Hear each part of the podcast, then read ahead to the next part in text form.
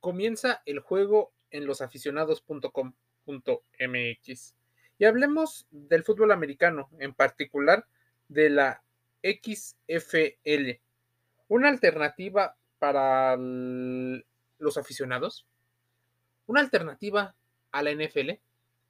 Justo después de que termina la NFL con el Super Bowl, llega a las pantallas en exclusiva por ESPN esta liga que para muchos es una invención del empresario Vince McMahon. Sí, ese que también es dueño de la WWE, empresario eh, deportivo, uno de los más ricos, decidió vender su experimento a Dwayne Johnson. Sí, la roca. ¿Por qué Dwayne Johnson compró por 15 millones de dólares una competición que no había destacado? El actor Dwayne Johnson y su ex esposa, la empresaria Dani García, compraron la Liga Profesional de Fútbol intentando que fuera un gran negocio. A ver, en un comunicado, Red Bird Capital, la tercera eh, parte del acuerdo, indicó que se ha comprado todos los activos de Alpha Entertainment, la matriz de XFL. A ver, si este fondo de inversión de La Roca y su socio, Dani García, han convertido eh, uno a Dani García en la primera propietaria de una liga deportiva entera, independiente, más allá de un equipo. Es más, ella fue la arquitecta de la adquisición y, por supuesto, ambos pues se dicen aficionados al deporte. Fundada por la empresa, eh, por, bueno, más bien por el dueño, debutó en el 2001 y apenas duró un año. En el 2020, o sea, 19 años después, estaba iniciando su segunda etapa con reglas muy parecidas y con una estructura muy parecida su temporada vio truncada por el COVID-19. La compra de la XFL debe, eh, pues, por supuesto, una situación muy grande y para muchos todavía no es una amenaza. Reconocida desde sus orígenes por ser una liga que modificó parte del reglamento tradicional de la NFL para lograr un mayor espectáculo en el juego en su temporada de regreso, manteniendo su esencia diferenciadora con el juego es importante entender que la crisis de las audiencias, ahora en, el fútbol americano, hace que los formatos sean más cortos. Se inventaron una especie de kickoff o de penales para que fueran más espectaculares en una ronda. Ya no existe la patada de un punto o de dos puntos, como existe en la NFL, para que haya jugadas en las cuales se juegue uno, dos o tres puntos y sea más espectacular. Digamos que es una especie de video corto del fútbol americano. Por supuesto, esto puede atraer a más seguidores, sobre todo a los jóvenes. La liga está formada por ocho equipos que fueron situados en dos divisiones para jugar una temporada que incluye 10 partidos de eh, calendario regular. Los dos mejores de cada división avanzan a los partidos semifinales que se celebran entre mm, en abril, a finales de abril. El juego de campeonato o su similar al Super Bowl se jugará en mayo. Ahora, ¿quiénes juegan en la división norte? Los DC Defenders, Seattle Sea Dragons, el San Luis Battle Hawks, Vegas Viper que antes era Tampa Bay eh, Vipers, eh, los Arlington eh, Regenders, los Houston Rocknecks, los Orlando Guardians y los San Antonio Brahmans. A ver, hubo equipos entonces que aparecieron y desaparecieron porque, por ejemplo, eran los New York Guardians y no los Orlando. Por ejemplo, estaba, eh, era Dallas, eh, Renegades y ahora es Arlington. A ver, pudiera también haber una situación y se especula que varios de los dueños de la NFL eh, están detrás de este experimento, a modo de seguir pues alargando el calendario. De acuerdo con un sitio especializado, la semana 2 de la eh, XFL promedió 655 mil espectadores entre ESPN, ESPN 2 y la FX, un 50% menos que la semana 1 en ABC, ESPN eh, e y FX. Números que, por ejemplo, pudieran ir aumentando.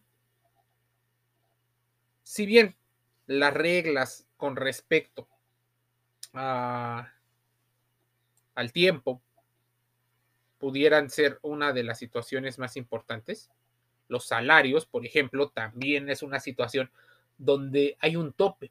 Incluso hay algunos que pudieran especular cómo el fútbol americano de la XFL será el futuro de los juegos. Así como el Tocho Bandera, el Tochito o, bueno, llamémosle, eh, llamémosle eh, flag football. Salarios eh, controlados, o sea, un tope salarial, eh, los jugadores de la XFL obtienen 5 mil dólares por semana y mil adicionales si su equipo gana. También se incluyen otros bonos que se estimulan y los jugadores pudieran llegar a ganar hasta 60 mil dólares. Los nombres hoy no son eh, muy rembombantes con respecto a quienes juegan, pero lo más importante es eso, que una alargan el calendario, dos, que va a ser una competencia en crecimiento, los patrocinadores van a llegar o están llegando poco a poco. Eh, es una especie de juego que muchas personas estaban esperando. Un cambio, porque se unió la CFL, o sea, la Canadian eh, Football League, en búsqueda de generar ganancias de cuando menos 100 millones de dólares, solo por concepto de contratos televisivos. Por eso, comprarlo por 15 millones de dólares significa para el fondo de inversión de Dwayne Johnson algo pues, bastante rentable.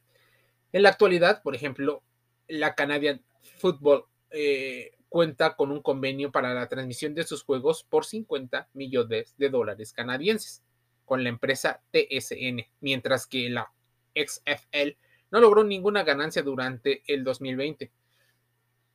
Ahora, si todo esto eh, no es suficiente, en una entrevista realizada al medio Paz Media por Dan Barnes, hablaban con el especialista Daniel Cohen, vicepresidente senior de consultorio de derechos de medios globales de la firma Octa. A ver, esta empresa con sede en Nueva York señaló que el monto de las posibles ganancias que podría tener un trabajo conjunto entre ambas ligas profesionales pudiera ser muy grande.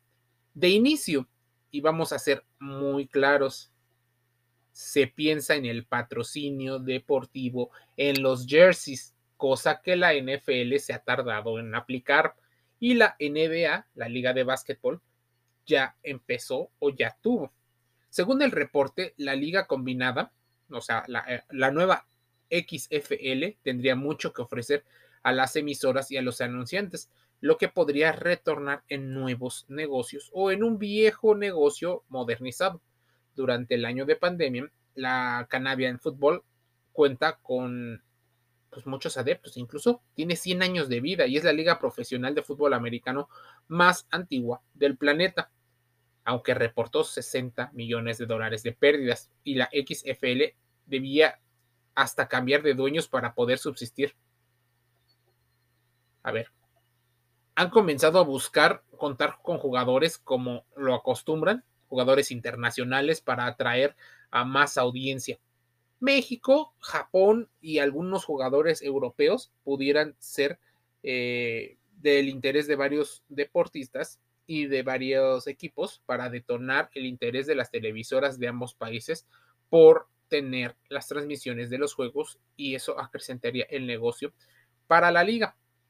Así, la XFL pintaría como una alternativa patrocinada en exclusiva por Under Armour. Por supuesto, Under Armour, tan metido y socio de el señor Dwayne Johnson. Lo tiene como eh, uno de sus activos más importantes para lanzar su línea fitness. Esta campaña argumentaba, por ejemplo, eh, que la NFL había descuidado el juego en sí, incluso los juegos se habían tornado monótonos y aburridos. En el segundo intento, McMahon indujo cambios en el reglamento del certamen, centrando la importancia nuevamente en el juego, eliminando cualquier elemento ajeno a este. Por supuesto, Dwayne Johnson y su equipo de trabajo ha visto este tipo de situaciones. Posteriormente, por ejemplo, a firmar contratos, a firmar patrocinios, porque no es suficiente quedarse con lo que fundó Vince. Así, La Roca es dueño mayoritario de una liga y los equipos son franquicias, a diferencia de la NFL, que son franquicias, y que se ponen de acuerdo los dueños para establecer todo el negocio y ponen a un administrador a gerenciar. No sabemos si administrativamente después cambie la estructura, pero lo que sí sabemos es que es una alternativa, la XFL, y posiblemente se coma el surgimiento de ligas en otros países. Incluso la XFL es una amenaza para la naciente Liga de Fútbol Americano en México, la LFA.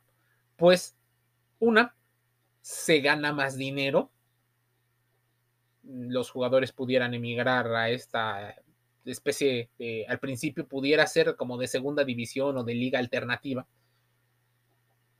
En México, el deporte universitario y el deporte profesional no están tan relacionados no se televisa o no se transmite a nivel nacional o a nivel pues mucho más, eh, más alto. Las audiencias son todavía muy bajas. Si la NFL tiene altas audiencias, es porque genera mucha expectativa. La XFL, si reduce costos y los mantiene estables, puede ser un negocio mucho más rentable, aún teniendo menos audiencia. Te invito a losaficionados.com.mx, el sitio web donde hablamos de deporte, salud y entretenimiento. Te envío un saludo.